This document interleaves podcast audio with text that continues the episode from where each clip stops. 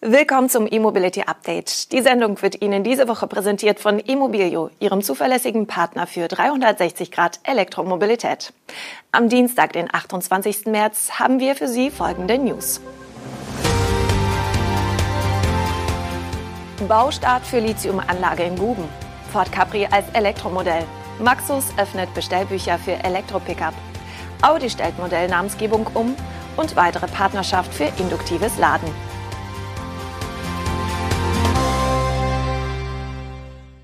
Rocktech Lithium hat den Spatenstich für seine Lithiumfabrik im brandenburgischen Guben gesetzt.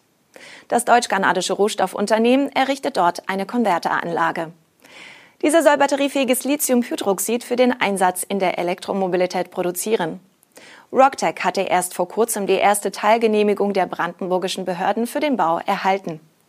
Die Verarbeitungsanlage in Guben soll Mitte 2025 in Betrieb gehen und ab 2026 Lithiumhydroxid in Batteriequalität produzieren. Es ist der erste von fünf Konvertern, die das Unternehmen in Europa und Nordamerika plant. In Brandenburg investiert Rocktech insgesamt rund 650 Millionen Euro. In Guben sollen rund 170 neue Arbeitsplätze entstehen. Entsprechend fröhlich war auch Brandenburgs Ministerpräsident Dietmar Woidke beim Spatenstich gestimmt. Ich freue mich, dass wir mit Rocktech ein weiteres Unternehmen auf dem Weg zu einem Zentrum moderner Industrie, nachhaltiger Mobilität und Hochtechnologie gewinnen konnten, so Voigtke. Mit dem Spatenstich gehe Brandenburg einen weiteren Schritt zur klimaneutralen und zukunftsstarken Gewinnerregion. Wirtschaftsminister Jörg Steinbach ergänzte, dass man die Position Brandenburgs als Zentrum der Elektromobilität und der Energiewende in Deutschland noch einmal deutlich stärke. Denn mit Rocktech deckt das Bundesland künftig die komplette Wertschöpfungskette von der Rohstoffaufbereitung über die Batterie- und Zellfertigung bis zum Bau von Elektroautos ab. Auch das spätere Recycling der Akkus soll vor Ort passieren. Rocktech gewinnt das Rohlithium übrigens aus seinem Minenprojekt in Georgia Lake im kanadischen Ontario. Dieser Rohstoff soll nach Guben transportiert und zu batteriefähigen Produkten veredelt werden. Die Rede ist von einer Kapazität von 24.000 Tonnen Lithiumhydroxid pro Jahr. Ein Großteil geht an Mercedes. Ford könnte für sein zweites europäisches Elektroauto auf Basis der MEB-Plattform die Modellbezeichnung Capri wiederbeleben, wie britische Medien berichten. Dabei wird es sich aber wohl nicht um einen Nachfolger des legendären Sportcoupés handeln. Seinen ersten Stromer auf der Basis von Volkswagen hatte Ford vor einigen Tagen mit dem SUV namens Explorer vorgestellt. Schon vor rund einem Jahr hatte Ford auch ein zweites MEB-Modell bestätigt. Für dieses plant der Hersteller ebenfalls ein Volumen von 600.000 Einheiten über eine Laufzeit von sechs Jahren. Laut Berichten der Sun und von Autocar will Ford für dieses zweite MEB-Modell den ikonischen Markennamen Capri zurückbringen. Anders als der legendäre Sportwagen wird das neue Elektromodell aber wohl ein Crossover mit zwei zusätzlichen Türen und modernem Styling. Retro-Designs bringen uns nicht voran. Es geht immer um völlig neue Interpretationen. Das macht es interessant, wird Fords europäischer Chefdesigner von Autocar zitiert.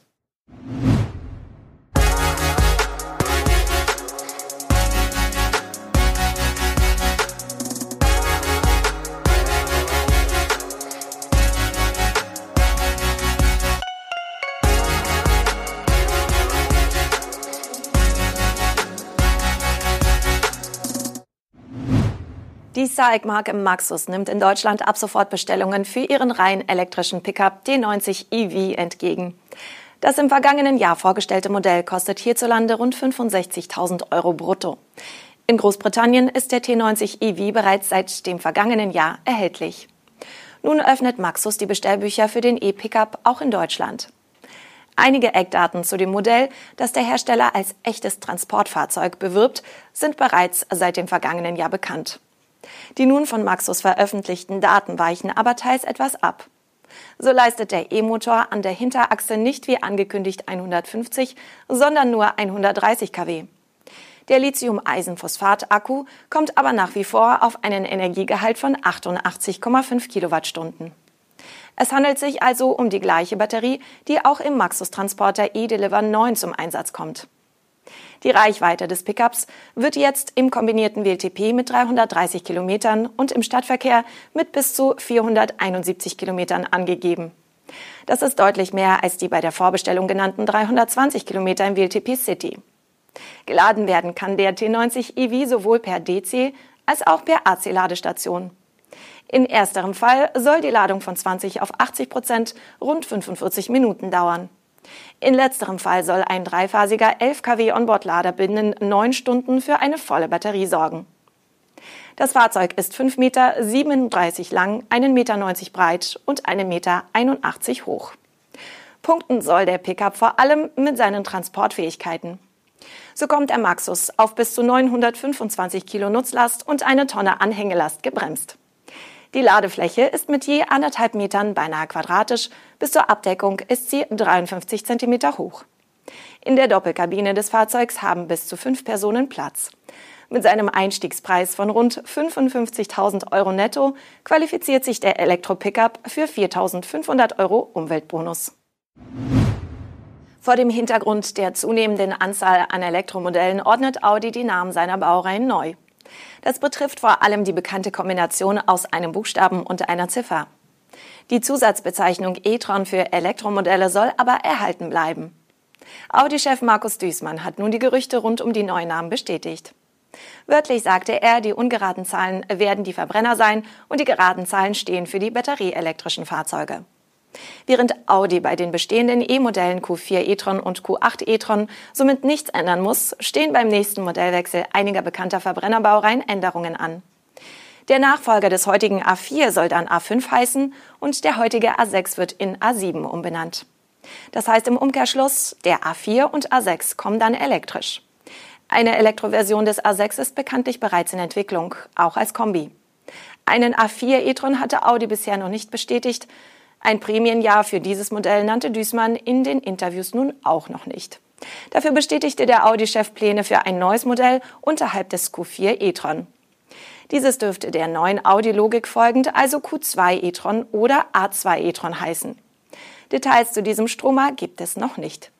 Wir haben gerade erst entschieden, unterhalb des Audi Q4 e-tron ein neues E-Modell anzubieten, sagte Düßmann.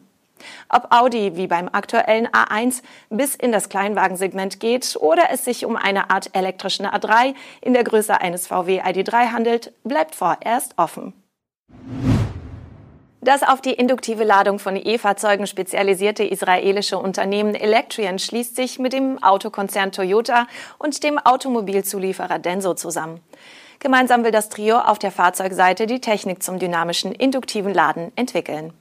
Konkret wollen die Partner auf Basis der Technik von Electrian an einer Nachrüstlösung zum drahtlosen Laden aktueller E-Fahrzeuge arbeiten.